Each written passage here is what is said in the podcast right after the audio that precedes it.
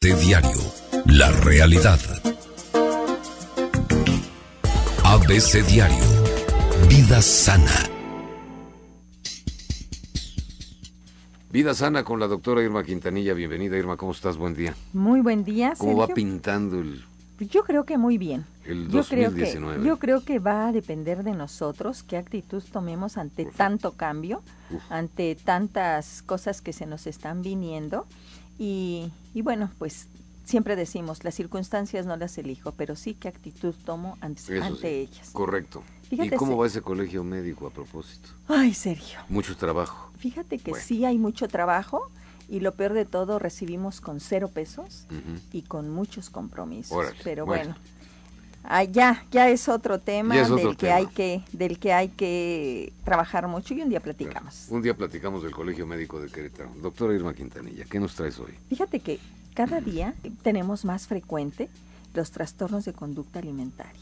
Uh. No se está hablando mucho de ello y sin embargo en la consulta lo tenemos, cerca se, se está viendo, en las calles se observa y como que no pasa nada, como que son personas que efectivamente ellas quieren desaparecer en el caso de la anorexia.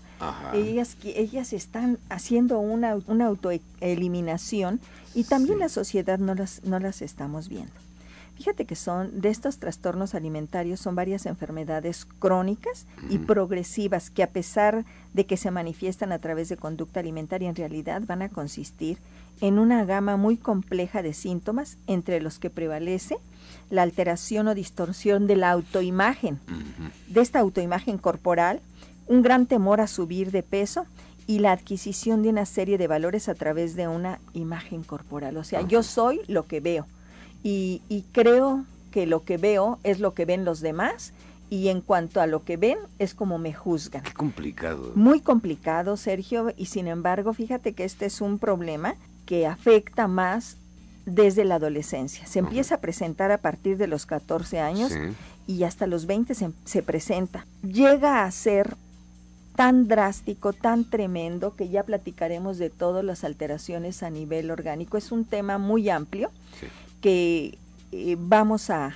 ir desarrollando, yo creo que en dos o tres programas, bueno. porque es importante que la gente tenga conocimiento, porque en muchas ocasiones los padres ahora trabajan padre y madre, dejan a los hijos, les dejan aparentemente comida, ellos no saben si comieron, si no comieron, qué están haciendo y tenemos los dos los dos extremos, la obesidad y este problema de, la anorexia. que no es lo mismo que bulimia, ¿verdad? No es lo mismo, no, es, lo, mismo.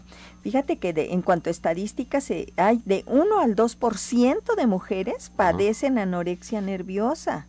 Fíjate qué elevado y de 1 al 3% bulimia. La proporción con respecto a los varones, por cada 10 mujeres hay un varón con anorexia, o con bulimia.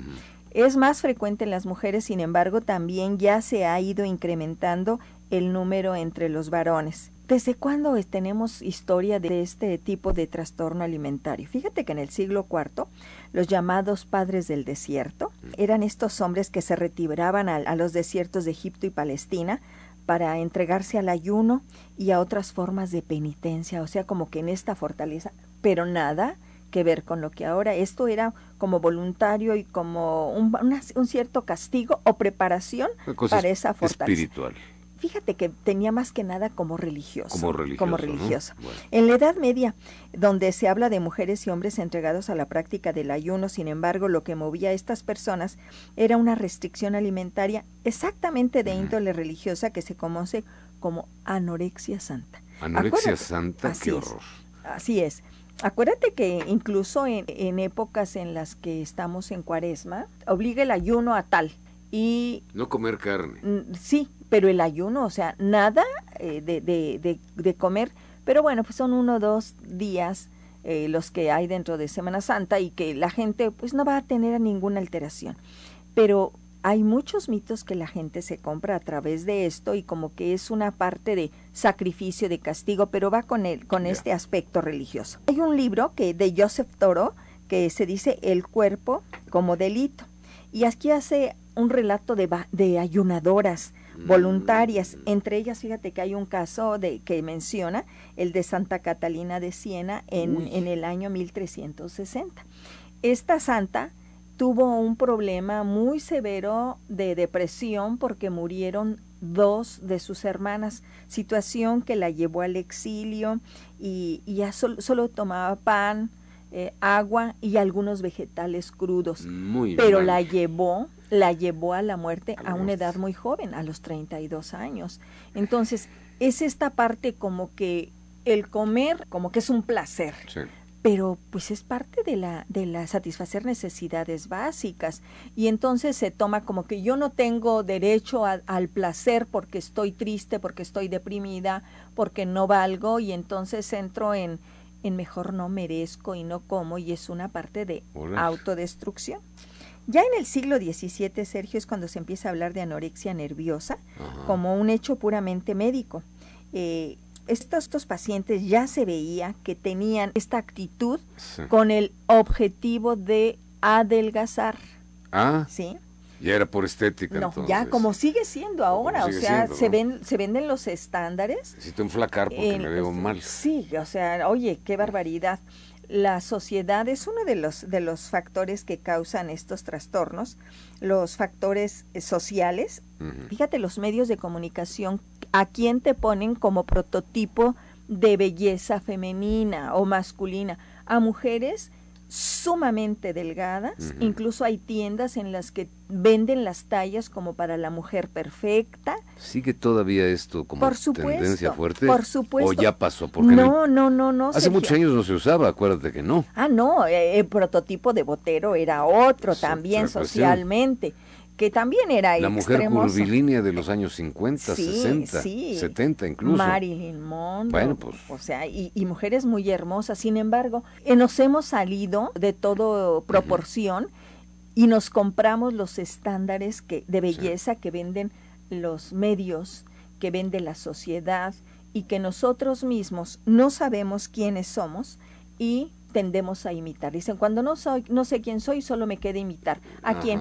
A las personas populares, pues a los artistas, a las modelos, creyendo que esos estándares son los, adecuados y son los que valen. Y cuando yo hago lo que los otros hacen, pues por supuesto que voy a, sentirme que pertenezco a una élite y a un estándar de belleza en el que sí tengo un valor. tengo un valor. Fíjate que otros factores que se han hablado a causa de los trastornos alimentarios son los biológicos.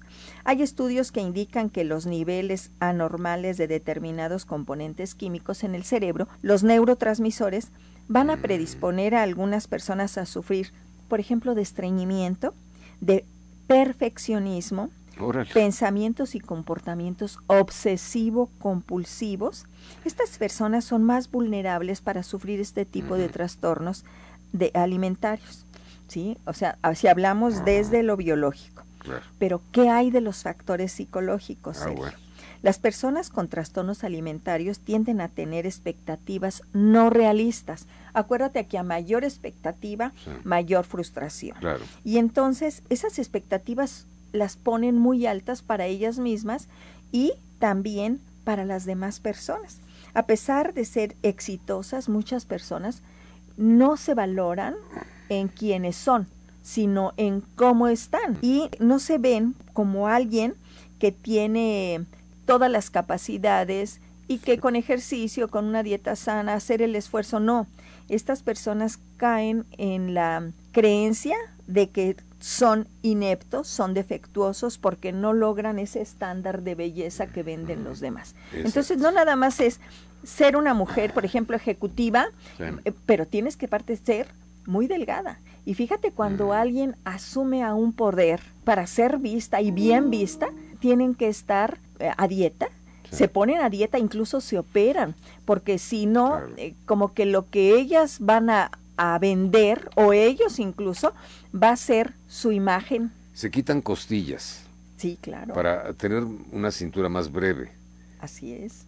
Y están fastidiándose su estructura ósea. Por algo está la cantidad de costillas que hay en el organismo. Claro. Por, por algo tenemos riñones u ojos o lo que sea. Claro, todo tiene una función y, y tenemos diferentes estructuras óseas, diferente genética, no es lo mismo los nórdicos que los que los americanos, que nosotros que pertenecemos, tenemos diferentes características, incluso nuestro tipo de color de piel, la cantidad de vello para la protección de la mente. O sea, de pues verdad la naturaleza es sabia y a es cada un africano que alguien que vive en Alaska. Claro, pues imagínate. La cantidad de melanina y todo lo que tienen es para protegerse a su, a su ambiente, a su medio ambiente. Y vamos contra esto. Pero también hay otros factores que predisponen, que son los factores familiares, Sergio. Aquí se ha mirado que hay dos tipos de familias en este tipo de problemas con trastornos alimentarios, que son las familias sobreprotectoras o las muy disfuncionales, en la que no se ha ni estructurado ni formado al, al ser humano con estos valores, pero sobre todo con este valor de la importancia que tiene cada ser humano por quien es, no por cómo está y con lo que tiene. Los extremos son negativos. Siempre los extremos son negativos. Entonces, estos niños eh, o niñas, de cómo observan que la mamá tiene esta tendencia, y a lo mejor no va a ser hereditaria, ¿eh? sino es de observación y de aprendizaje, que la mamá no come, que la mamá vomita, o que el papá, que fuman, que, o sea, acuérdate que la personalidad tiene dos, dos características, el temperamento y el carácter.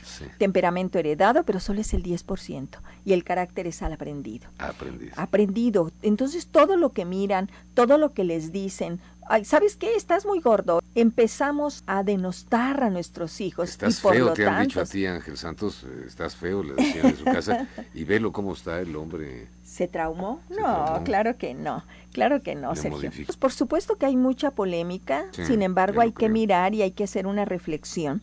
Y aquí vamos a hablar ahorita de síntomas para detectar problemas de trastorno alimentario en general, para que pongan atención cuando la gente tiene actitudes obsesivas respecto a dietas. Acuérdate que hasta Mónica Holguín habla de las modas de las dietas, ¿no? Y son gente que pasa de una a otra, otra, otra y, y dañando su cuerpo. Porque así están como que a través de la dieta, que todos tenemos una dieta, pero se ha vendido esto, oye, ya ponte a dieta, como si era, ya no comas. Ya no comas. Y me lo compro y veo qué tipo tan inadecuado. Disminución importante de peso. Si ustedes están viendo que sus hijas, los adolescentes, están bajando de peso, algo está sucediendo. Correcto. Obsérvalos.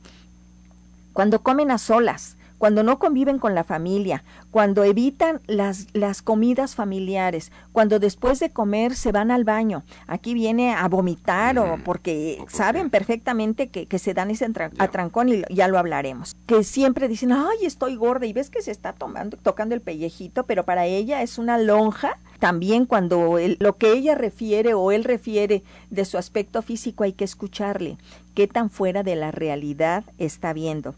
Sí, cuando está contando las calorías de todo lo que consume, está obsesivamente a ver cuánto voy a meter, cuando realiza ejercicio en forma excesiva, que también ya es otro trastorno que se llama de vigorexia, aquellos que se la pasan en el gimnasio haciendo ejercicio, ejercicio, mañana, tarde y noche. Eh, es, hay que ver eso, verse mucho en el espejo y, estarse observando, sentirse nervioso al estar con personas porque eh, pues no tienen esa seguridad. Bueno. Como ves, Sergio, este es un tema que nos deja para mucho y yo les invito aquí a nuestros radioescuchas a que la próxima semana no se pierdan la participación, que tengo una invitada, que es la, la psiquiatra doctora Mayra Ríos Quintero, quien va a hablar, ella es especialista en este tipo de trastornos, aparte de ser psiquiatra, se preparó específicamente, vive aquí en Querétaro, es queretana, es egresada de la Facultad de Medicina. Vamos a hablar de este trastorno, Sergio, porque está siendo muy frecuente y está dañando mucho, mucho a nuestros adolescentes. Doctora, pues bien interesante, ya se nos acabó el tiempo. Así es, Sergio, pues como siempre agradeciendo este espacio y los invito a visitar mi página www.saludintegralvidifamilia.com y también en redes me encuentran como DRA Irma Quintanilla. Irma Quintanilla y Sergio Magaña se despiden. Hasta la una. Regresamos. Gracias. ABC Radio 107.9